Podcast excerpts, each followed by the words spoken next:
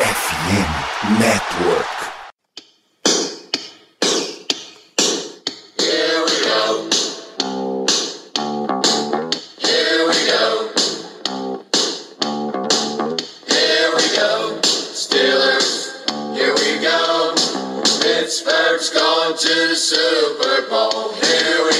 Muito bem, pessoal. Estamos começando mais uma edição, mais uma live, mais uma transmissão ao vivo de Black Yellow Brasil Podcast. Esse é o programa sobre o Pittsburgh Steelers para todo o Brasil, para todo o mundo luso-atlante, para qualquer lugar da rede mundial de computadores que você esteja falar desse belíssimo time. Sou Danilo Batista, seu host mais uma semana, com a presença retornante meu amigo Germano Coutinho. Muito boa noite, Germano. Estou retornando, graças a Deus.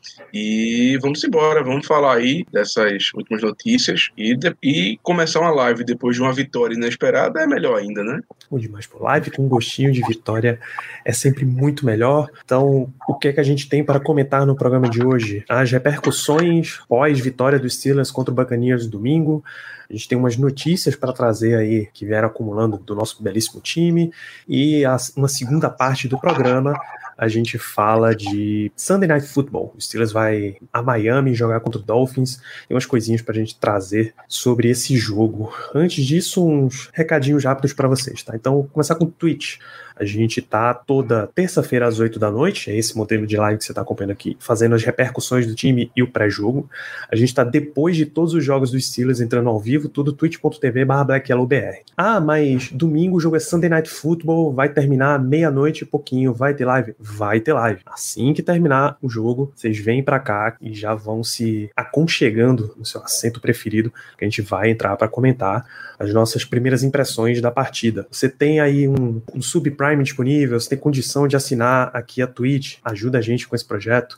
Então, deixa o seu sub, inscreve, recomenda para os amigos, tem, vão fazendo essa roda girar aí a favor do algoritmo. Redes sociais, arroba BlackYellowBR. Segue lá, Twitter, Instagram e Telegram. As três redes têm focos um pouquinho diferentes, mas todas elas estão acompanhando tudo que está rolando com os Steelers. Em especial o Twitter, para você seguir e recomendar, a gente segue a nossa campanha. Quando bater 5 mil seguidores por lá, a gente traz de volta os pedidos para Jersey Color Rush, aquele belíssimo modelo, preta com detalhes em amarelo nos números, na manga. A camisa mais bonita de todas, eu tenho certeza que vocês conhecem. Essa que Germano tá usando, inclusive. Mais recados, a gente recomenda também para que vocês acompanhem os nossos companheiros de jornada de esporte de Pittsburgh. O Igloo Cast, falando de Pittsburgh Penguins. A temporada acabou de começar, o Penguins teve duas vitórias maravilhosas. Teve uma derrota ontem, mas é do jogo, tem 82 jogos da temporada, tá começando aí a NHL. A Rádio Pirata cobrindo o Pirates, mesmo que a temporada tenha acabado, o programa continua. Nessa semana teve um episódio com os melhores do ano do Pirates, e esse ano tem, tem melhores bons, assim, para se discutir. Então confiram por lá e dá um grande abraço, um agradecimento para vocês na audiência. Toda vez que a gente abre números para analisar, pô, a audiência de setembro do Black Yellow Brasil foi, sei lá, o triplo da audiência que a gente teve em agosto, e agosto tem muito programa. Toda vez essa live vai dobrando e quase triplicando a audiência que a gente tem com podcast também, ou bate 50-50, sempre números excelentes. Depois de vitória é melhor ainda, mas depois das derrotas vocês estão comparecendo também. Então, pô, continue assistindo nossas lives, continue recomendando nosso podcast. Você sabe, você encontra não só em fambonanet.com.br, mas nas principais casas do ramo. E falando na FN Network, aí a nossa casa, eles têm um recado para vocês que entra para a galera que está ouvindo o podcast nesse momento. Nesse mês de outubro, a FN Network quer conhecer você. A gente sabe que só entendendo o que, você gosta, a tua rotina, a gente vai conseguir trazer cada vez mais conteúdo de acordo com o seu consumo para a gente que está fazendo a criação aqui desse conteúdo inteiro. Entender nossa comunidade é tão importante quanto falar de tudo que a gente ama, falar dos nossos times, falar de vitória. Então, com esse objetivo, a gente preparou uma pesquisa para você nos ajudar a responder, tá? Na descrição desse episódio tem um link com algumas perguntinhas rapidinhas, não vai levar mais do que 3 minutos para você responder. Inclusive, você já pode fazer isso agora, enquanto você está ouvindo esse podcast, tá? Já vai no link aí na descrição, vai no link do post desse episódio e responde a pesquisa. Lembrando que a gente não vai divulgar os seus dados para ninguém, não tem spam, a pesquisa é 100% anônima, a gente não sabe quem respondeu, só as respostas que foram dadas. Então, contamos com você para ajudar e deixar a FN Network uma comunidade cada vez mais forte, porque juntos somos FNN. Vamos começar a falar de Steelers, Germano. Antes da gente entrar nas notícias que a gente já tem nessa semana, você não teve com a gente no programa pós-jogo falar um pouquinho de Steelers e Buccaneers. O que é que você viu desse jogo de domingo que a gente consegue aprofundar, o que a gente não comentou ainda? Quais foram as tuas impressões do jogo? Paz Danilo, eu como bom ouvinte, eu já escutei o podcast, então já sei o que, é que vocês falaram sobre o jogo, né? Claro. Toda vez eu, eu fico ansioso para a postagem do, do programa, porque eu já deixo baixado lá no Spotify, que é por onde eu escuto. E aí no outro dia, eu geralmente, quando tô indo pro trabalho, boto lá o podcast para ficar escutando no trânsito. Veja só, vocês, eu acho que vocês já abordaram basicamente todas as, as principais questões do jogo. É uma coisa que me chamou muita atenção, que também vocês falaram, foi que a gente conseguiu botar pressão no Tom Brady com quatro jogadores. Isso é o ideal de qualquer defesa, é você conseguir pressionar o quarterback adversário somente com quatro jogadores, porque isso faz com que a sua secundária, enfim, de que, que os jogadores que estão na marcação do passe, eles consigam cobrir muito mais campo. A gente não está desfalcado de alguém que está indo no blitz, que está indo no, no, rush. Então, isso aí com certeza fez o Tom Brady sair um pouco do ritmo dele a gente sabe o quão é, perigoso o ritmo dele é. E outro ponto que eu não posso deixar de destacar é o belíssimo puxão Terrell Edmonds ali naquele, naquele sneak, que foi maravilhoso. Ali exorcizou vários demônios que a gente tinha, muitos demônios foram exorcizados naquele lance. Mas assim, o podcast realmente foi muito completo, vocês já abordaram tudo.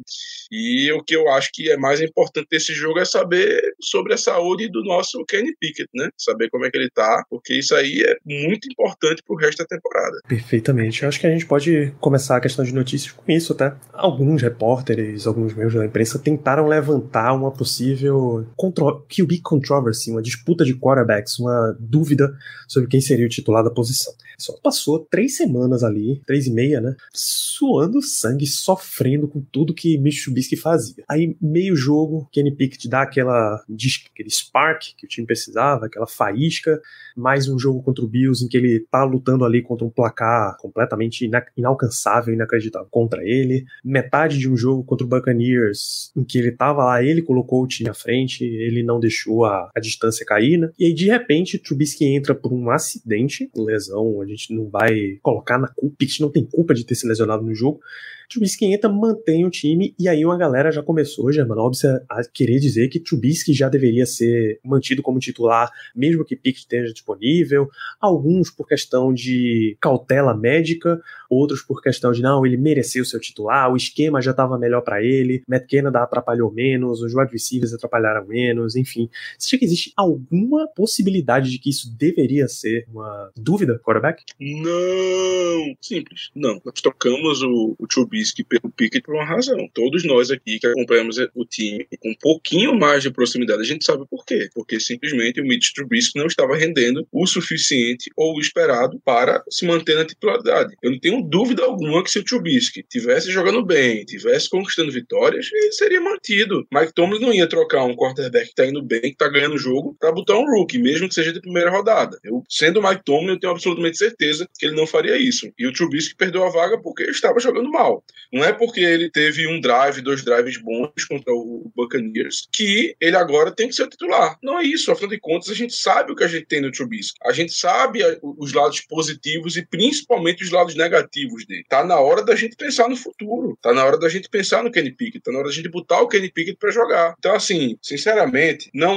não vejo a menor possibilidade disso acontecer. Inclusive, já desmentiram essa informação dizendo que se o Kenny Pickett tiver disponível para jogar, ele vai jogar. Ponto. Agora é uma questão muito mais médica do que de jogo, de campo. Tem que ver se ele vai ter condições de jogar. Se ele tiver, ele vai ser o titular no Sunday Night. Se ele não tiver, teremos que aguentar o Trubisky mais uma vez. Mas enfim, é isso. É isso. O próprio Mike Tomlin falou na entrevista de hoje que caso Kenny Pickett esteja liberado pelo protocolo de concussão, ele deve ser, ele vai ser o titular. Pelo entendimento de Tomlin, inclusive, ele vai treinar tranquilamente durante a semana e o protocolo impede ele de jogar, não de treinar.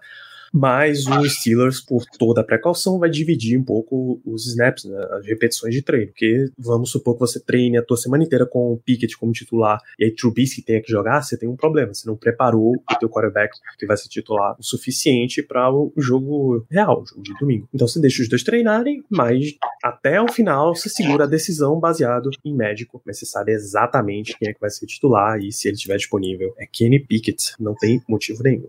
Qual é o lance? Protocolo de concussão da NFL, ele tá sofrendo uma série de mudanças principalmente depois do caso do Tua Tagovailoa, quarterback do Dolphins, é o nosso próximo adversário. Ele deve retornar nesse domingo, a gente fala mais sobre isso mais à frente. Ele teve, teve uma concussão, saiu de campo, voltou rapidamente quando todas as imagens, todo o público, toda a imprensa que estava acompanhando o jogo achou temerário, achou uma situação que ele não ia voltar, ele voltou. O médico independente da liga, que já tinha sido uma mudança, né? Agora ele já tinha um médico independente fazendo a avaliação, deu parecer de que ele, deve, ele podia voltar, ele foi demitido esse esse médico. Aí a NFL mexeu de novo no protocolo e na semana seguinte, o Teddy Bridgewater, quarterback 2, teve um problema, acho que ele bateu com a cabeça no chão, foi retirado de campo e não voltou mais, porque o protocolo foi mais uma série de avaliações extras. Então Miami tá no, no centro, no ápice aí, desse, no epicentro dessas discussões. É possível que isso reverbere aí até em decisões da liga, decisões de juntas médicas pro Silas, no sentido de, oh, se a gente demorou, levou tantas semanas para liberar o Tua para jogar,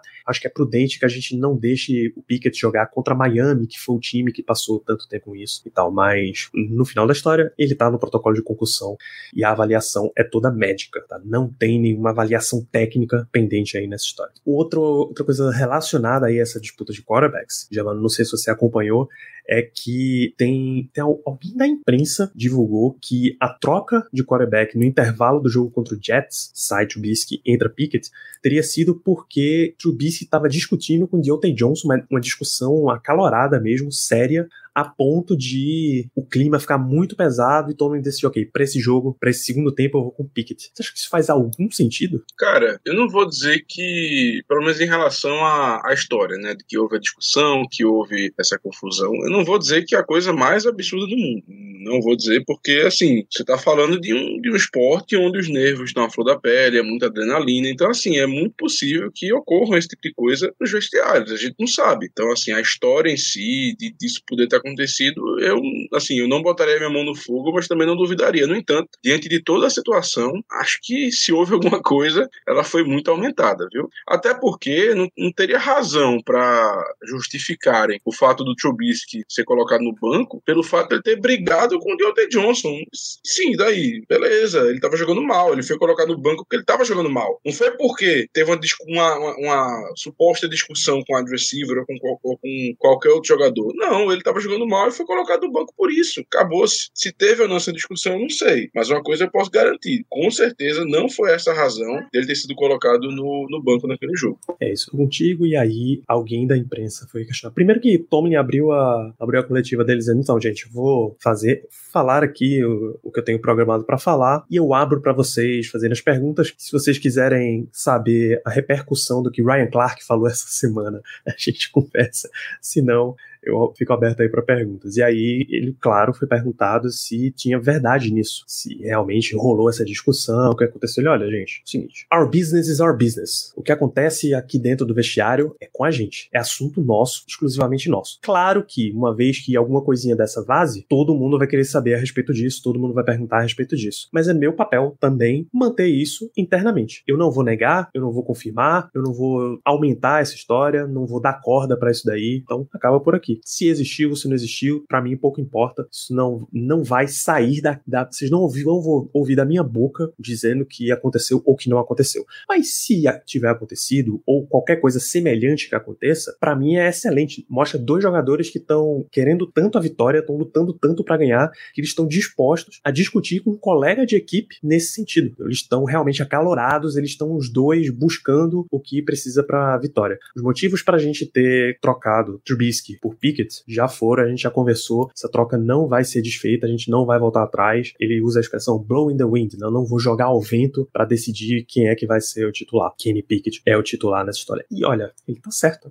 Quantas, quantas confusões a gente não viu nos últimos anos, quantas novelas a gente não viu nos últimos anos, porque tava tendo alguma treta interna e que tá vazando. Exatamente o que mencionou o Ted Bones, né? quantas novelas em Pittsburgh. Desde aquele, aquele fatídico vídeo no vestiário de Antonio Brown, é confusão em cima de confusão, bicho. E um monte de motivo externo entrando, até coisas pequenas saem de proporção enorme. Dancinha de Juju, Chase Claypool, top 3 wide receiver da NFL, mais um monte de montes e montes e montes de outras coisas que saíram de proporção. Tá certo, Mike Tomlin enterra isso daqui. Se aconteceu, se não aconteceu, não importa para vocês. O que vale é que a gente ganhou o jogo. E uma fra outra frase muito boa dele é que a gente ganhou, mas não é uma vitória que vai colocar a gente de volta nos trilhos de um time vencedor. A gente ainda é um time 2-4, lutando para ter mais vitórias, lutando para melhorar as nossas condições, lutando para jogar melhor. Então, se aconteceu, se não aconteceu essa briga aí, é pouco importa. Nesse jogo de domingo tem mais uma marca impressionante. Cam Hayward bateu 70 sacks na sua carreira, que é um número excelente. Tá? Para colocar em você pode pensar que 70 não é muita coisa, mas isso é a maior quantidade para um defensive lineman na história da franquia, desde 82. 82 é quando os sacks individuais começaram a ser contados oficialmente pela NFL. É a terceira melhor para um defensive tackle em toda a NFL, entre os que estão em atividade. Tá? Eu sei que Aaron Donald tá aí na frente, eu não faço a menor ideia de quem seja o outro. É a sexta melhor em sacks na franquia, via Pro Football Reference, e aí os caras que estão na frente dele, né? É, James Harrison tem 80,5, LC Greenwood tem 78, Minjo Green tem 77,5, Jason Gildon tem 77, TJ Watt tem 73 e Watt é o único que ainda tá em atividade de todos eles. Então, Germano, marca excepcional para quem, pra quem é um capitão, para quem tá toda semana dando a cara tapa ali em entrevista, poder marcar esse número no campo é excelente. Sim, sim. É, durante alguns momentos da temporada a gente até se questionou se ele iria chegar, se ele iria conseguir chegar nessa marca, né? Porque ele não estava jogando bem, mas realmente é um número muito impressionante, ainda mais para um jogador que, assim, muita gente talvez não vá lembrar, porque talvez não acompanhasse o time nessa época. Mas o Cameron Hayward, ele era tido como bust até o quarto ano dele na liga. Os primeiros três anos, ele realmente, assim, ninguém dava nada por ele, as pessoas achavam que tinha sido uma escolha de primeira rodada jogada no lixo, porque realmente ele não jogava. A gente tinha uma, uma rotação na linha defensiva também muito forte, a gente tinha ainda os resquícios daquela defesa maravilhosa de 2008 e tal. Então, assim, ele tinha muita competição e para ele era muito difícil se destacar. Ele veio, com, ele veio conseguir se destacar é, já no final do seu contrato de rookie. Então, assim, ele basicamente não produziu nos primeiros três a quatro anos da carreira dele. E isso torna ainda mais impressionante o número de sacks que ele chegou. Realmente é, é um número, assim, que faz o cara mais uma vez entrar na história da equipe, um cara que com certeza vai ter a camisa, não vou dizer aposentada, que a gente dificilmente aposenta, mas talvez a camisa ali, ó, ninguém mexe, ninguém toca, essa aqui ninguém usa não, feito a grande maioria das camisas que a gente tem. Um cara que com certeza vai entrar no Ring of Honor do time quando ele se aposentar. Então, assim, a gente tem que agradecer por, por termos a oportunidade de ver o Cameron Hill, que é um dos grandes jogadores da história desse time. Um cara que talvez tenha começado o seu declínio nessa temporada, mas com certeza é um jogador que impõe respeito ainda assim hoje na liga. Muito respeito. Não só teve o início de uma boa carreira dele ali no terceiro, quarto ano, mas ele continuou subindo. E a, essa parte final aqui da carreira dele, 17, 18, 19, 20, 21, é um cara que está ali em disputa, recebendo votos para All Pro todo ano, sabe? o que é uma honra enorme. Acho que ele tem três, contando aí primeiro e segundo time, tem umas três ou quatro honrarias de All Pro, que é um número maravilhoso, ainda mais para inside defensive lineman, ainda mais vivendo na era Aaron Donald. As cobranças em cima de um defensive, de um jogador de meio de linha defensiva na era Aaron Donald é, são excepcionais. Então é muito bom saber, saber que Cam Hayward tem todo o reconhecimento. A gente estava falando de Kenny Pickett, protocolo de concussão, a gente está falando de, de defesa.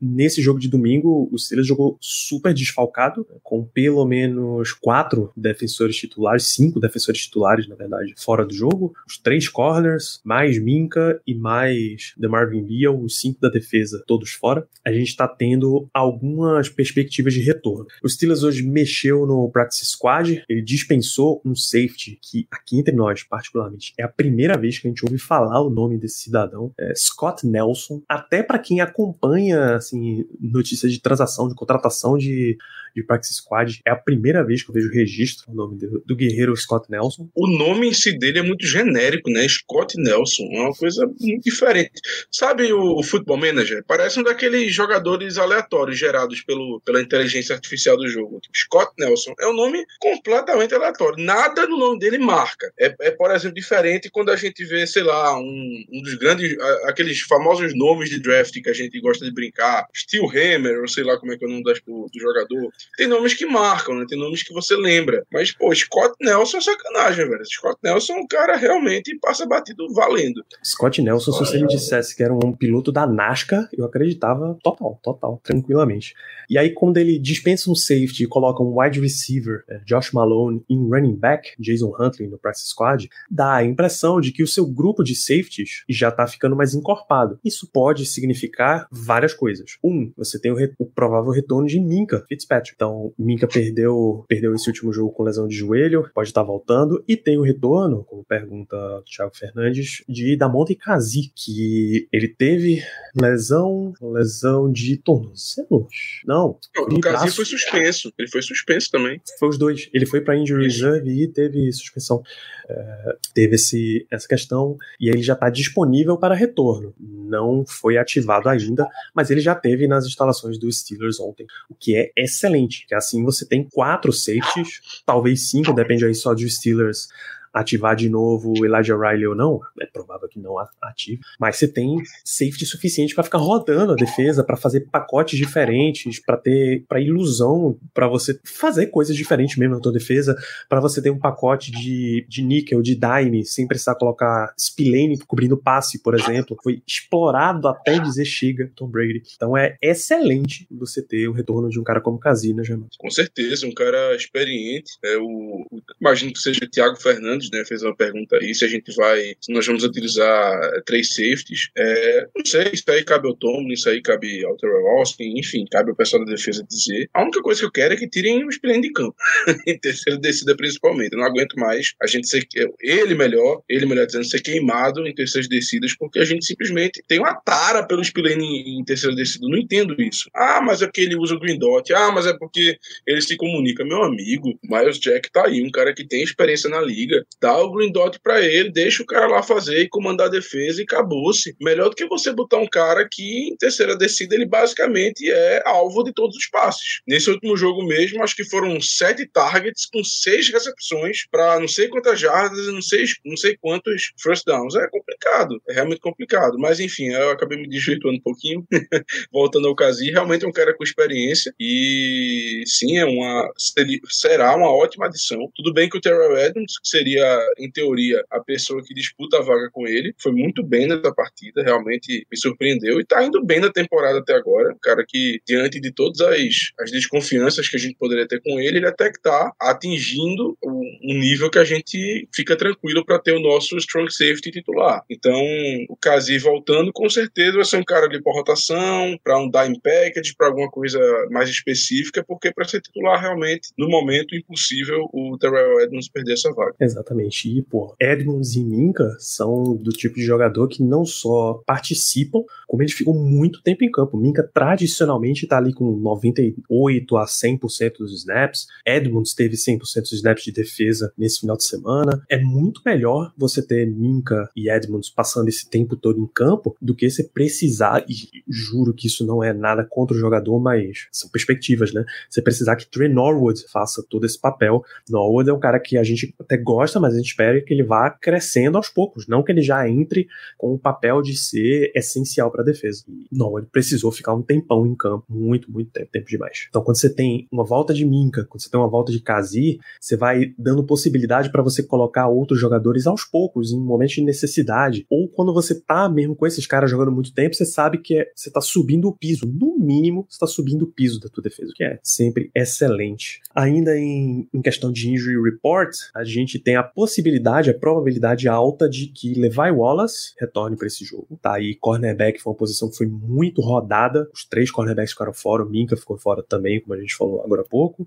E Pat Frymouth também deve voltar para esse jogo. Frymouth estava no protocolo de concussão e Levi Wallace era hamstring, é, posterior da coxa. Não, Levi Wallace era protocolo de concussão também. Posterior da coxa é Sutton e Witherspoon. Esses ainda não temos notícias se eles vão estar disponíveis para o jogo. Com mais jogadores de alto nível à disposição, mais dos seus titulares de volta, você tende a ter rotações melhores. Por exemplo, James Pierre jogou muito no último jogo. O Steelers até trouxe um dos números dele, acho que foi via Pro Football Focus. É, tá aqui 39 snaps em que ele ficou na cobertura, 7 passes na direção dele, 3 recepções permitidas para 23 jardas, um passer rating de 51.5. Isso contra Mike Evans, contra Chris Godwin, contra Tom Brady, não foi contra qualquer quarterback. A gente não tá enfrentando, sei lá, um Jacob Brissett. Não, a gente tá enfrentando o maior jogador da história do, do esporte, que é o Tom Brady. E a gente tá enfrentando ótimos wide receivers, o Mike Evans, o Chris Godwin. Enfim, foi realmente uma, uma exibição de gala do, do James Pierre que me surpreendeu muito. Realmente me surpreendeu positivamente. Eu não, não esperava dele ou de qualquer outra pessoa da secundária uma atuação tão boa. Isso quer dizer que ele vai ser o titular agora, que vai ser o cornerback 1 do time? Não. não, é quando os nossos titulares voltarem, porque a gente jogou sem os três principais cornerbacks, aí, meu amigo, aí ele pode entrar mais na rotação, ser um cara que tem mais oportunidade, claro, mas um jogo não vai fazer dele titular. Exato. Então, esse é o cenário de injury report. Então, acho as principais coisas.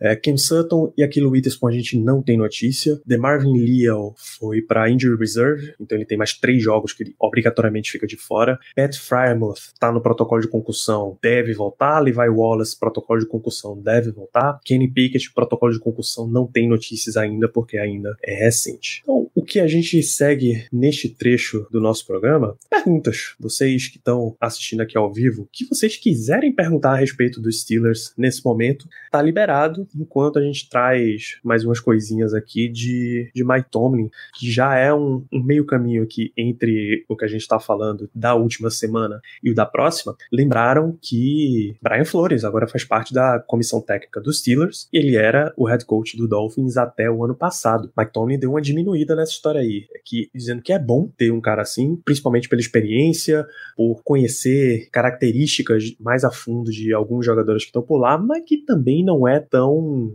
essencial ter um cara assim. Não, não faz tanta diferença, as pessoas superestimam a diferença que faz. No final da história, Jama, você prefere ter um cara que já teve do lado de lá ou não faz diferença pra você? Ah, muito melhor ter uma pessoa que tem a, tem a propriedade de falar do outro lado, como já que já foi o treinador principal, ou até mesmo o próprio jogador. A, a gente, meu Deus do céu, isso acontece direto. Por exemplo, o time A vai enfrentar o time B. Aí daqui a pouco o time A aleatoriamente contrata um jogador que era do practice squad do time B até uma, duas semanas atrás. Não sei é, o que. dois exemplos? Eu sei o que você tá pensando. Buccaneers. Uhum. Buccaneers foi pra esse jogo com o Janard Avery e Ulysses Gilbert no Practice Squad. Exatamente. Então, assim, é, um, é uma vantagem que você tem. É uma vantagem. O fato da gente ter o Brian Flores, que é um cara que foi o técnico principal de Miami, tudo bem que o esquema pode ter mudado, as jogadas podem ter mudado depois que ele saiu, mas ainda assim é um cara que tem um conhecimento muito profundo dos jogadores, das tendências, das coisas. Então, com certeza é muito melhor ter um ter uma pessoa assim do nosso lado do que do lado contrário. Certeza absoluta. Por exemplo, também os Steelers têm no seu time ex-jogadores de dentro da divisão. O Steelers já foi buscar Joe Hayden, por exemplo, que era clássico, cornerback do Browns. Os Steelers têm Larry Ogunjobi, teve recentemente em Browns, em Bengals. Os Steelers têm Miles Boykin, que era um membro do Ravens até ano passado. Então isso é, é super comum. Chris Wormley foi trocado direto do Ravens para os Steelers, né? Coisa que não é tão comum. Do mesmo jeito que o, o Bengals tem é, Mike Hilton, eles vão sempre. Essa rotação aí é Joshua Dobbs super lá no Browns. Joshua Dobbs no Browns, perfeitamente. Inclusive, inclusive Danilo, eu tenho que fazer Cavando um aparece. Eu tenho que fazer um adendo. Eu, eu, eu sigo o Joshua Dobbs no, no, Twitter e ele é de Tennessee, né? Jogou lá no Tennessee Volunteers, que inclusive ganhou de Alabama né? nesse último final de semana, um jogo bem. maravilhoso, enfim. E ele teve o tweet, para mim, do mês, assim. Ele disse o seguinte: para quem não sabe, o Joshua Dobbs tem alopecia, né? Ou seja, ele basicamente não tem pelos no corpo. Se eu estiver errado, alguém me corrija, mas pelo que eu entendo, basicamente é isso. E aí o tweet dele foi no seguinte sentido: se eu ainda tivesse cabelo, eu, eu estaria os arrancando agora com esse jogo. Eu achei maravilhoso, eu achei maravilhoso. Joshua Dobbs é um, é, é um personagem singular, é um cara que eu tenho um grande carinho, apesar de nunca ter feito muita coisa por aqui, mas realmente esse cara pode estar no Browns, pode estar no Ravens, pode estar no Bengals, pode estar em qualquer lugar, que eu vou continuar gostando dele. É impressionante. É isso. Então tem muita coisa aí vinda do lado de lá. Então, bora para algumas perguntas aqui da audiência. Continuar com, com o Thiago. A defesa do Steelers, você acha que ela foi melhor por enfrentar um quarterback que não saia tanto do pocket? Rapaz, é uma boa pergunta. eu não tinha parado para pensar nisso, mas eu, eu, vou dizer que não. Eu vou dizer que não. Ah, essa, essa pergunta é difícil, é difícil. Eu não acho que foi por. Eu não acho que a melhoria dela tenha sido pelo fato de que o Tom Brady não tem a mobilidade. Eu ia dizer mobilidade de antes, mas ele nunca teve. Então, eu, não, eu, não, eu não chego ao ponto de dizer que a defesa melhorou porque nós enfrentamos um quarterback que não tem o jogo terrestre como uma ameaça. Não vou dizer isso. Eu vou dizer que a defesa melhorou por quê? Porque o esquema defensivo montado foi muito melhor do que nos jogos anteriores. Ele foi feito especific, especificamente para esse jogo. E deu muito certo. Que era o quê? Mandar quatro pessoas na, no rush, na pressão, e deixar todo o restante, todos os outros sete, na proteção ao passe, basicamente. E isso realmente tirou o Brady um pouco de órbita e fez com que a gente ganhasse o jogo. Então, não, eu não acho que a defesa melhorou por não ter enfrentado um quarterback que consegue correr com a bola com as pernas, que consegue ter esse jogo terrestre como um, um plus, como uma arma. Eu, e, e, na verdade, eu acho que ela melhorou porque o esquema defensivo que a gente teve foi muito melhor. Foi muito melhor arquitetado do que nos jogos anteriores. Isso, a gente viu um monte, um monte de blitz contra o Bills, por exemplo, que é outro quarterback que qualquer vacilo que você der, ele te pune, Josh Allen. O, o touchdown de 98 jardas que a gente tomou do Gabriel Davis foi numa blitz. Minka foi em blitz e deixou o espaço aberto lá atrás para o Davis aproveitar. Nessa, eu acho que o Steelers só chamou uma blitz, duas blitzes no máximo. O tempo inteiro era uma pressão com quatro jogadores e estava funcionando. Né? Estavam conseguindo chegar. É, Alex Highsmith voltou ao topo do ranking da liga de sacks com desempenho nesse último jogo então tudo funcionou. E aí é, é, o círculo virtuoso. Uma coisa vai bem e melhora a próxima, que melhora a próxima, que melhora a próxima, que melhora a primeira de novo. Então, uma série de fatores ajudaram. É, eu concordo Germano que o esquema foi muito, muito, muito melhor. Muito melhor. Até Ryan Clark, Ryan Clark é, foi jogador do Steelers e hoje é analista na ESPN. Ele tinha criticado o Tomlin por ter desistido do jogo contra o Bills. Nesse ele elogiou. Ele disse: Olha, eu critiquei no jogo passado, mas nesse tem todos os elogios para fazer. Foi um, uma preparação excelente o jogo contra o Buccaneers. Tá de parabéns a comissão técnica. Pra gente dar uma, uma mesclada aqui, ainda falando de esquema, o Eric Andrade, Derek Watt, Germano, você acha que ele tá mal, o playbook não ajuda? O que, é que você tem a respeito do nosso fullback? A gente simplesmente não chama jogadas para ele. E não é nem que, tem que, que, a gente tenha que chamar. A gente não precisa ficar chamando passe para fullback. Poxa, o cara não é um stick da vida, não é assim, aquele cara que é diferente na posição. Não. Mas a questão é que parece que a gente simplesmente esquece que tem fullback. Poxa, às vezes quando o jogo terrestre não tá funcionando, o que que custa você botar o cara ali para ver se dá certo, para ver se um bloqueio a mais consegue melhorar a situação? Mas a gente chama pouquíssimas jogadas com fullback, pouquíssimas jogadas. Então, assim, eu acho que é muito mais uma questão de não ter jogadas que nas quais ele é utilizado do que o fato dele estar tá mal, porque ele entra muito pouco em campo. Eu não tenho muita, eu não tenho noção na cabeça, ó, é, é isso que eu ia dizer, a quantidade de, de snaps que ele jogou. Cadê aqui ele? Derek Watt.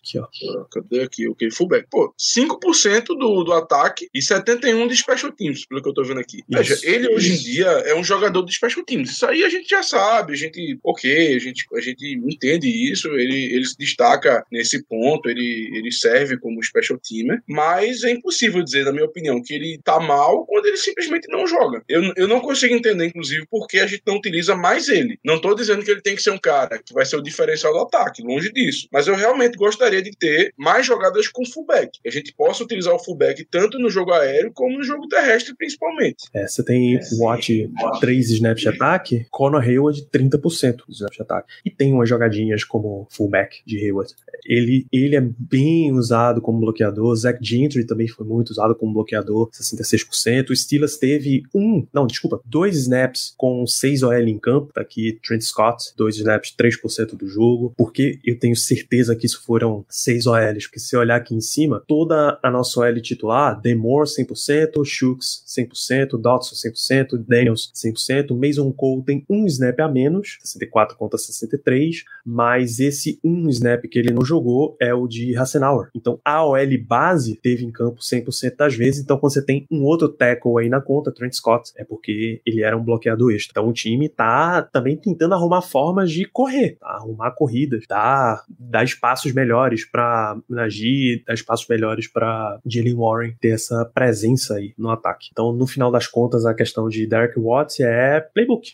O playbook de Matt Canada não inclui muito uso de fullback, o que é preocupante no sentido de cap. Eu sei que o valor dele é pequeno, eu sei que o Steelers não tá mal de cap, mas você tá pagando muita coisa pro cara não ser tão utilizado em ataque. Ele deve ganhar mais do que vários desses fullbacks que são usados em ataque. Mas aí, Danilo, a gente também tem que considerar o seguinte: o Derek Watt ele tá na equipe por conta também do irmão, né?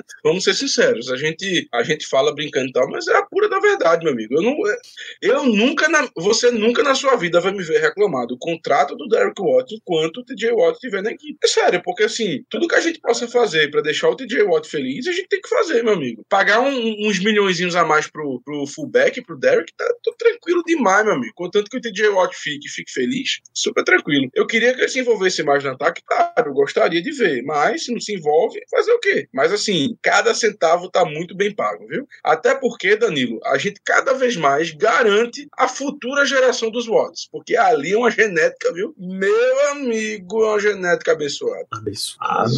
Pelo amor de Deus, já tá. Eu estou fazendo o possível para trazer essa belíssima imagem para tela.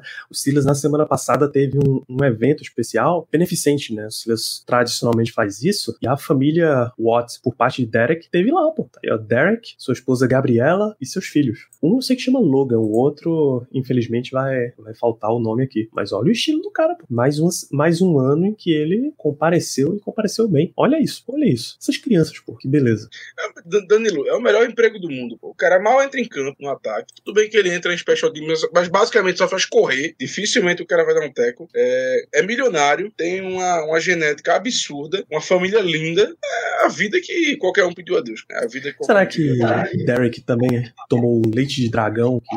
Com certeza, com certeza. Inclusive, a gente, toda vez que a gente tem que falar no Derek Watt, a gente tem que lembrar a história de que o Derek Watt, dentre os três irmãos, era o melhor jogador de futebol, de futebol americano no high school, né? Inclusive, parece que a festa do homecoming lá deles, que é tipo o baile lá, o tema do baile foi Derek Watt. Isso é um absurdo. O tema da festa foi, foi o cara, pô. Sério, isso não existe, cara. Ele, ó, ele com certeza tomou o leite de dragão, com certeza. Talvez uma, uma quantidade menorzinha do que os irmãos, mas tomou. Pra mim, a melhor trivia sobre Dark Watts é que ele é o terceiro. Né? Ele é o terceiro, né? Por não, idade. ele é o segundo. Ele é o segundo. É o, segundo. O, o, o, TJ é o mais novo. JJ assumiu JJ. TJ assumiu o T, TJ. Derek era pra ser DJ também. Ele começou, assim, a se chamar na família DJ DJ, mas ele pediu para pararem porque a personagem do 3 é demais chamava DJ e era chatinha, ele não gostava, ele pediu para não ser DJ. Uma peça de trilha. Por isso, por isso que dentre os, dentre os três foi o que menos deu certo. Eu acho que faz parte da, faz parte da, da brincadeira você ter o primeiro nome abreviado para um apelido bonitinho, né? JJ, DJ. Podíamos ter o DJ Watt. Olha o nome, meu amigo. DJ Watt. Um nome maravilhoso, mas infelizmente. Isso tocando num paredão por aí, hein, Germano? DJ Watt. Porra, potência. Rapaz, eu te, olha, eu tenho que mandar um abraço nesse momento para uma página no Twitter que toda vez que eu vejo esse vídeo eu, eu me estouro de rir, que é o Timberwolves Brasil. Não sei se se você já viu esse vídeo. já vi que você conhece o vídeo. É muito Ima, bom. Imagina, imagina, imagina, antes da, antes da frase, antes do, do, do som em si começa DJ Watt. Aí depois começa a musiquinha ser perfeita. Ouvintes, quem não conhece, por favor, procurem lá Timberwolves Brasil e procurem, enfim, um vídeo deles num paredão. Eu não vou dizer mais nada, se surpreendam. Por favor, vão atrás desse, dessa belíssima informação. Vamos continuar com perguntas. Voltamos pro Thiago, tô no, nessa alternância aí. Dá para esperar uma melhora dos Steelers ou a gente deve esperar inconstância desse time ainda na sequência? Rapaz, veja, é, a gente tá na temporada que o principal não são as vitórias. Se a gente conseguir um bom número de vitórias, se a gente conseguir manter a sequência do Tomlin de nunca ter tido uma temporada mais derrotas do que vitórias, maravilha, massa, tô feliz demais. Mas o, o interessante dessa temporada é a gente conseguir fazer com que o, o Kenny Pickett ele, ele tenha uma progressão de carreira, que ele melhore, que ele aprenda. Então, assim, eu, eu não tô muito preocupado com o número de vitórias e derrotas, eu realmente não estou. Eu quero que a gente perca? Não, não quero. Tudo bem que eu tô doidinho pra. Nossa senhora, se a gente pegar o Will Anderson ali no comecinho do draft, ai meu Deus do céu. Mas deixa pra lá, isso aqui é proibido nesse momento da temporada, porque senão a gente se desvirtua. Então, assim, é, eu tô super tranquilo com as derrotas, porque eu tô mais interessado em ver os nossos rookies, os nossos jogadores de segundo ano, enfim, os nossos jogadores mais jovens, eles tendo essa progressão que eles precisam ter na carreira, para que nas próximas temporadas a gente tenha mais condição de realmente batalhar e de ficar de igual para igual com alguns dos grandes times da, da NFL atualmente. Então, assim, mas respondendo a pergunta, se, eu, se a gente pode esperar uma melhora ou se a inconsistência continua, rapaz, dentre esses dois, infelizmente eu tô mais pela inconsistência, porque eu acho que esse jogo contra, contra Tampa Bay, primeiro que ninguém esperava que a gente fosse vencer, ninguém. Se tivesse um torcedor aqui dizendo, pô, eu aposto que a gente vai vencer, eu, eu aponto o dedo na cara da pessoa e digo assim, você tá mentindo, porque não tem. Ninguém esperava que a gente fosse vencer esse jogo, sendo muito sincero. Então, eu, eu, eu acho que isso aí foi mais uma questão de, de um, vamos dizer assim, de um ponto fora da curva, do que algo que a gente deve esperar para o resto da temporada. Eu não acho que a gente vai conseguir igualar essa performance, ou seja, a gente conseguir, ah, que não vai ser muito comum a gente conseguir arrancar vitórias de times que claramente são melhores que o nosso. Eu não acho que isso vai acontecer com muita frequência. Então, eu acho que realmente a gente ainda vai enfrentar muita inconsistência e principalmente porque é aprendizado do Pickett. O Pickett tá ali para aprender, ele vai errar, vai ter interceptação e a gente sabe que o time ele passa pelo quarterback. Se o quarterback comete erros, o time inteiro sofre. Geralmente é assim que acontece. Então, se eu tivesse que escolher um dos dois, eu acho que eu iria mais pelo caminho da inconstância. Não quer dizer que a gente não vai melhorar. Claro que a gente vai melhorando no decorrer da temporada, mas eu ainda acho que a gente vai ter muita inconstância com essa equipe. Estou contigo 100% nessa, nessa resposta, tanto que eu vou até passar para a próxima pergunta. Chris Boswell, Germano. A gente tem aquele vídeo dos jogadores saindo de campo no túnel indo pro vestiário e Matt Canada teve uma, um breve momento de celebração perto da câmera e flagraram Boswell dizendo isso não é culpa sua, não é graças a você. Belíssima mijada até, o termo, o termo correto é esse, de Boswell. O que é que você acha nessa história aí? Primeiro, Danilo, eu sinceramente acho uma, uma fanfiction muito legal essa história de que o Boswell tá falando isso pro Matt Canada, mas claramente não estava, porque assim, é, é muito nítido o, Canada ele chega, nem olha pro Boswell, assim, dá um abraço em alguém, não fala nada, e aí o Boswell diz: Ah, mas isso aí não foi, não foi graças a você, não sei o quê. Mas claramente ele não está falando com o Matt Canada. Provavelmente ele está falando com um loucão lá que está gritando: Yes, sir! Yes, sir! Provavelmente é com essa pessoa. Eu tenho uma certeza absoluta que não foi com o Matt Canada. Isso aí eu lhe garanto. Eu boto, eu boto a minha mão no fogo. Eu boto a minha mão no fogo que realmente não foi. Você vê o vídeo é muito, e é muito claro que não foi com o Matt Canada. É porque também a, a torcida e também alguns repórteres adoram criar a história, né? Então, criaram essa fanfic aí de que foi com Matt Canada, mas para mim tá muito mais do que claro de que realmente não foi direcionado ao nosso coordenador ofensivo, apesar de que, se tivesse sido, teria sido mais do que justo. Poderia, poderia tranquilamente ser direcionado, não é, tá longe. A gente teve um touchdown na primeira campanha, que a primeira campanha é um, um termo bom para isso, scriptado, ela tá bem planejadinha, assim, você vai fazer essa jogada, depois essa, depois essa, uma sequência bem pre prevista, assim, bem super ensaiada. É o termo, o termo melhor. As campanhas seguintes de ataque dos Steelers foram tenebrosas, de novo. A gente viu muito sofrimento para esse ataque andar por um bom tempo. Tem a troca de Trubisky pra, de Pickett para Trubisky e também tem mais um monte de jogada de sofrimento. Teve um pouquinho mais, ele foi um pouquinho mais solto, ele podia passar umas bolas no meio, por exemplo, que ajudaram Chase Claypool até os números que ele teve nessa história, mas de novo foi um ataque bem arrastado. A, ponto da gente temer pelo, pelo time não conseguir segurar a vitória ali no final, né? O Steelers ficou com, ficou com a campanha nos minutos finais e a gente achou que não ia dar. Então, não foi para Canada. E oficialmente, se foi, como disse Tomlin, você não vai ver da boca dele dizendo ele confirmar que foi. Mas, se foi, foi justo. Daqui a pouco justo. aparece o daqui a pouco aparece o Boswell com um retweet aí aleatório no falando mal do Matt Kennedy, daqui a pouco ele diz, eita, desculpa, foi sem querer, foi tava aqui o celular destravado do bolso e, e, e deu o retweet. essa, essa conversinha, quem quiser comer essa conversa que coma. E pra gente pegou a referência, terminar, pegou. Porra, demais. Pra gente terminar esse nosso primeiro momento aqui do programa, trade deadline já, mano. Eu sou ouvinte e apresentador. Danilo Batista faz a pergunta sobre trade deadline. Thiago pergunta sobre Chase Claypool, alvo de troca. Queria um pouco mais de você. O que é que o Steelers pode negociar? O que é que o Steelers não deveria negociar? Entre os jogadores Bom, que estão conversando aí, né? Tá, vamos lá. O que, vamos, a gente tem que analisar isso de dois lados, né? Primeiro, os jogadores que a gente tem que poderiam ser moedas de troca. Nesses aí, claramente a gente consegue citar o Chase Claypool, a gente consegue citar o Trubisky, o mesmo Rudolph, a gente consegue citar basicamente esses jogadores. Eu acho que não tem mais ninguém ali que você possa apontar como um, um alvo de troca, ou melhor, um, uma moeda de troca realística. Não, não, vejo mais ninguém. Não sei você, Danilo, mas eu realmente não, não, não consigo pensar em mais ninguém assim que você diga, poxa, esse cara aqui realmente dos jogadores tem uma chance maior. Eu não vejo o Devin Bush, por exemplo, sendo um, um alvo, uma moeda de troca realmente acho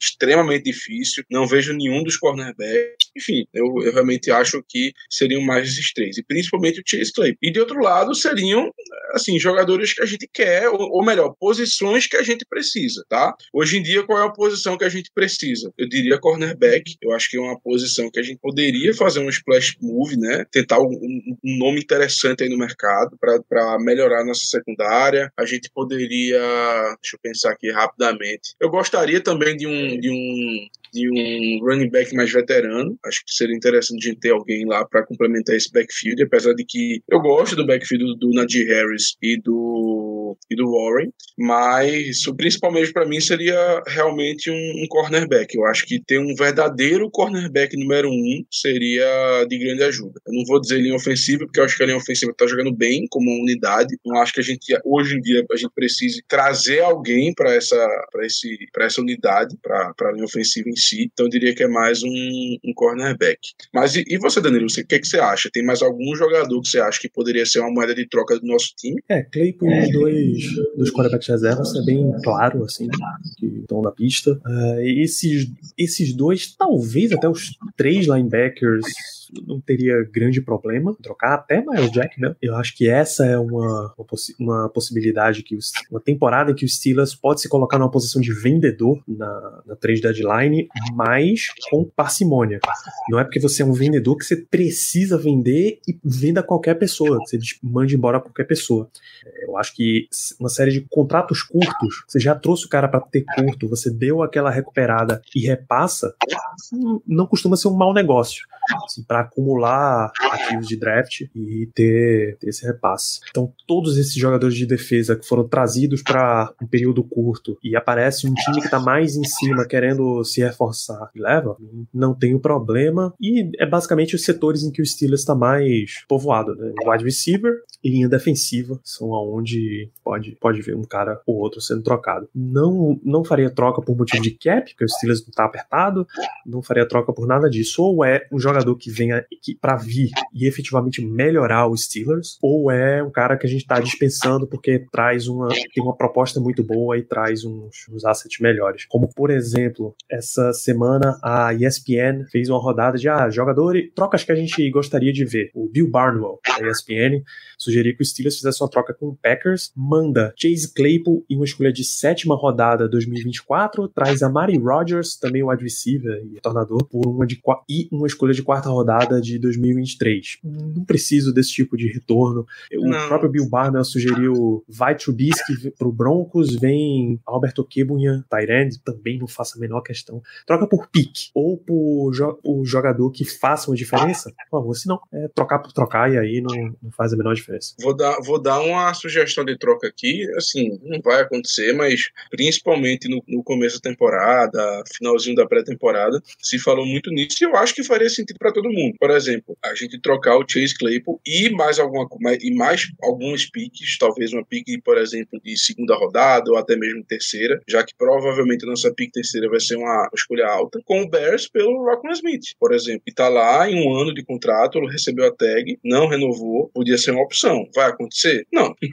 Muito difícil, acho que quase que impossível. Mas assim, seria uma troca que faria sentido para ambas as equipes. Nós receberíamos um, linebacker que é um dos tops da liga, que vai querer um contrato caro e a gente tem o cap hoje em dia para isso. O Bears receberia um wide receiver que automaticamente, em minha opinião, viraria o wide receiver número um deles, que o Chase Claypool honestamente é melhor que o Darnell Mooney, por favor. E nós ainda mandaríamos uma escolha para o Bears. Podia ser uma segunda rodada, ou até mesmo uma terceira, já que a nossa terceira vai ser basicamente, ao que tudo indica, né? Uma, uma basicamente uma segunda, uma escolha de final de round da, da segunda rodada. Podia ser isso. Então, eu acho que essa troca aí faria muito sentido para ambas as equipes. Não sei se as compensações a gente conseguiria chegar, porque eu acho que talvez o Bears, enfim, a gente tá falando de questões hipotéticas, né? Mas talvez o Bears não aceite a, o pacote de troca que a gente ofereça, enfim, acho muito pouco. Mas eu acho que essa troca aí hipotética seria, beneficia, seria beneficial para ambos os times, por exemplo. Lembrando que é. a trade deadline é no comecinho de novembro, acho que é primeiro de novembro já. Então, Podia mandar o Devin Bush também nesse pacote. O, o Claypool, o Devin Bush e uma escolha terceira. Tá bom demais, meu amigo. Tá bom demais. Então, de novo, se você melhorar o Steelers instantaneamente, esse tipo de jogador de alto nível, como o Steelers fez em 2019 e foi atrás de Minka, deu uma primeira e uma quarta avaliaram como uma troca cara. Nem foi, nem foi. É, inclusive saiu hoje um relato, não sei mais de quem foi, acho que foi da Brooke Pryor, da ESPN, que Tomlin visitou Tuscaloosa, onde fica Alabama, né? Uhum. É, uma, pelo menos umas duas vezes, mesmo sabendo que ele não teria as escolhas suficientes para ir atrás de Minka. Ele foi lá, visitou, conversou com o jogador e tal, que parabéns. Ele estava realmente muito, muito afim de trazer o jogador. Umas sugestões que passaram aqui pela, pelos nossos ouvintes, espectadores. Tiago Fernandes lembrou do Clay, porque seria alvo de troca. Pode ser. A imprensa fala mais em Trubisky e Rudolph nesse momento. Tá? Trubisky eu até gostaria pelo retorno, mas eu tô duvidando nesse ponto que o Silas vai fazer. O Alexandre Dinés falou de trazer, nesse caso, né, um left tackle, um left guard. Talvez, talvez. O Alan Chagas fala de William Jackson segundo, que foi uma, era um alvo dos Steelers muito caro, claro na época do draft, mas deu uma caída, amigo. Tá mas não é segundo não, viu? É William Jackson de É terceiro, é verdade. É verdade, é terceiro. O segundo é que não é para trazer mesmo. O pai do cara não deve estar em condição física de jogar na NFL. E deu uma caída significativa, tá? Ou seja, deve estar muito barato para adquirir. Mas também, contratar por contratar, a essa altura é, Honestamente, eu mandava, uma, eu mandava uma sexta, uma sétima rodada por ele. Eu, sinceramente, acho que é muito saudosismo, acho que é muita nostalgia, mas assim, eu, eu tenho lembranças muito vívidas dele no Bengals, principalmente marcando o Antônio Brown. E era um cara que, assim, só, tem, só tinha um cornerback na liga, só, só teve um que conseguiu anular o Antônio Brown, que foi o Richard Sherman. Isso aí realmente conseguiu e eu fiquei impressionado. O William Jackson III ele não conseguia fazer isso, mas ele atuava bem contra o IB. Eu lembro muito disso. Ele ainda do contrato de Rook lá em, em Cincinnati, ele tendo essa atuação muito boa. Então, assim, talvez pelo saudosismo, pela nostalgia, eu mandaria uma escolha de final de draft por ele pra gente testar, pra gente tentar ver o que a gente consegue com ele. E eu acho que ele tem a, a mentalidade necessária para jogar na EFC Norte. Inclusive, um, um blog do Washington Commanders colocou o Steelers como um dos três melhores locais para William Jackson ir parar. O William Jackson ele tá muito na mídia nesse momento porque ele pediu uma troca para o Commanders, né? pediu para sair do e lembrando, uhum. e lembrando assim, Danilo, não é, não é nunca demais dizer que é um, é um segredo muito aberto, né? Vamos dizer assim, muito conhecido que naquele ano nós iríamos draftar, draftá-lo, né? Nós iríamos draftar o William Jackson III e aí o Bengals pulou na nossa frente, pegou o jogador na verdade não lembro se pulou, se realmente era a escolha deles, mas enfim, pegou o jogador na nossa frente, quando a gente tava lá para escrever o nome dele lá no card, aí a gente teve que ficar com o Art Burns, que era, enfim, o próximo da lista dos cornerbacks, meio que uma pique no pano que deu no que deu. O cara saiu daqui levando as coisas dele um saco de lixo. Então, assim, é realmente foi complicado. Então, assim, temos histórico, o coaching staff conhece o jogador, então isso aí é mais um, um fato que, assim, me faria acreditar em uma troca por ele. Eu realmente não acho que seja uma coisa impossível, não. Eu acho que o coaching staff tá de olho aberto aí, viu? Eles deram até números aqui da, do Pro Football Focus sobre o Jackson. Ele jogou em homem a homem 40% dos snaps, nas quatro primeiras semanas, a quinta maior marca em todos os times, mas o Commanders jogou 62% dos snaps dele em defesa por zona. Jogando em zona, Jackson cedeu 11 recepções de 11 passes, 131 jardas e um touchdown, tudo via PFF. E cabe Rapaz, cada, cada um. Em seis, em seis jogos isso, 11 recepções, 130 jardas em seis, em quatro jogos, a gente já teve muito pior, viu?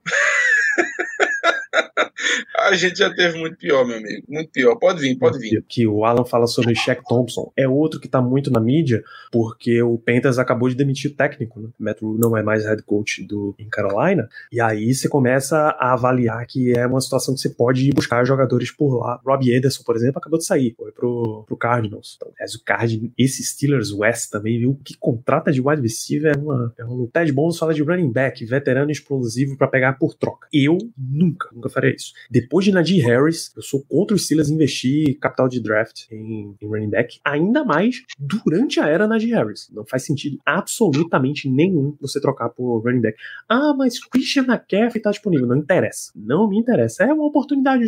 Pouco importa. Trabalha o que você tem ou vai pegando. Eu já tô quase entrando no bonde do, Dave Bryan do Steelers Depot, que a posição de running back é fungible. Você acha é muito passageira, você acha tem que achar jogadores o tempo inteiro. O tempo inteiro você tem que estar tá indo atrás dos undrafted free agents, dos jogadores de sétima rodada e tal, e botando esses caras para ver o que é que você consegue. Então, não, running back, eu nunca mexeria, eu não mexeria mais. O Eric Andrade fala em free agents, Eric Fischer, Dante Hightower, Hightower, não mexo tanto. Que Hightower é, tem muita identificação com o Patriots. Se ele tivesse em condição, ele ainda tava por Já passou, já passou do tempo, já passou. É um cara que quase fechou com a gente vários anos atrás, assim, por um fio de cabelo mesmo que ele não fechou. Tu acredita, Jerome, que ele ia fechar com os Steelers? Eu acho que ele acredito. usou. Não, não, não. Eu, nesse, nesse aí eu acredito, porque. Não, assim, veja só, eu tô falando mais do nosso lado, né? Da nossa expectativa. Se o que o jogador ia fazer realmente é muito difícil. Mas, meu amigo, a gente botou uma oferta para ele na mesa. Uma oferta boa. E ele só voltou porque é o Patriots, na minha opinião. Eu realmente acho que se o Patriots não tivesse chegado junto também, se tivesse feito o que o, o Titio Bill costuma fazer, né? O low ball, eu acho que ele realmente não teria voltado, não. Ele teria vindo para Pittsburgh. Mas aí, como o Patriots viu que ia perder o jogador que era muito importante para aquela defesa, eles tiveram que fazer um esforço para poder igualar a nossa proposta. Eu acho que foi até isso. Eles igualaram a proposta, ou chegaram muito próximo dela, e aí o jogador preferiu ficar onde ele já estava. Inclusive, foi uma, uma bela de uma aventura na época, porque realmente a gente, não, a gente ainda não tem exatamente, mas na época, muito menos. A gente não tinha histórico nenhum de, de free agency, de, de conseguir jogadores assim de nome. E isso aí, cap, assim, deixou, captou a gente de um jeito absurdo. Foi realmente uma saga é, que,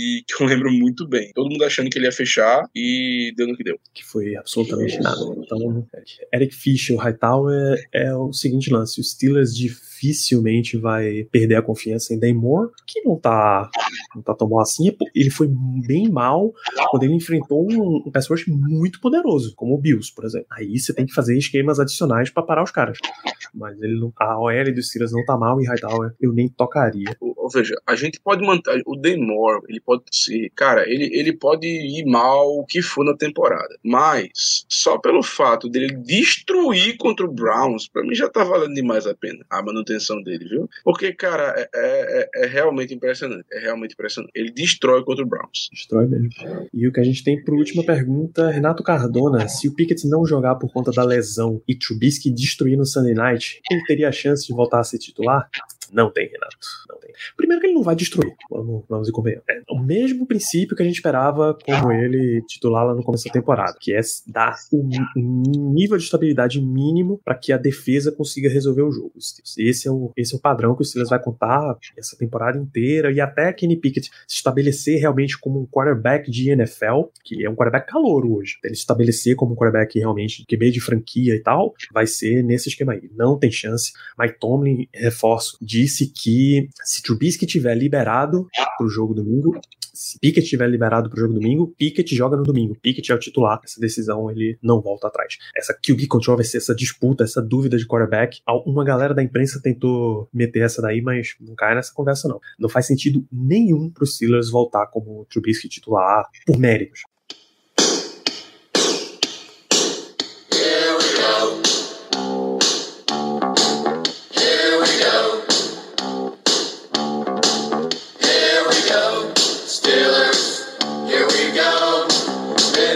Stewart's going to the Super Bowl. Here we go.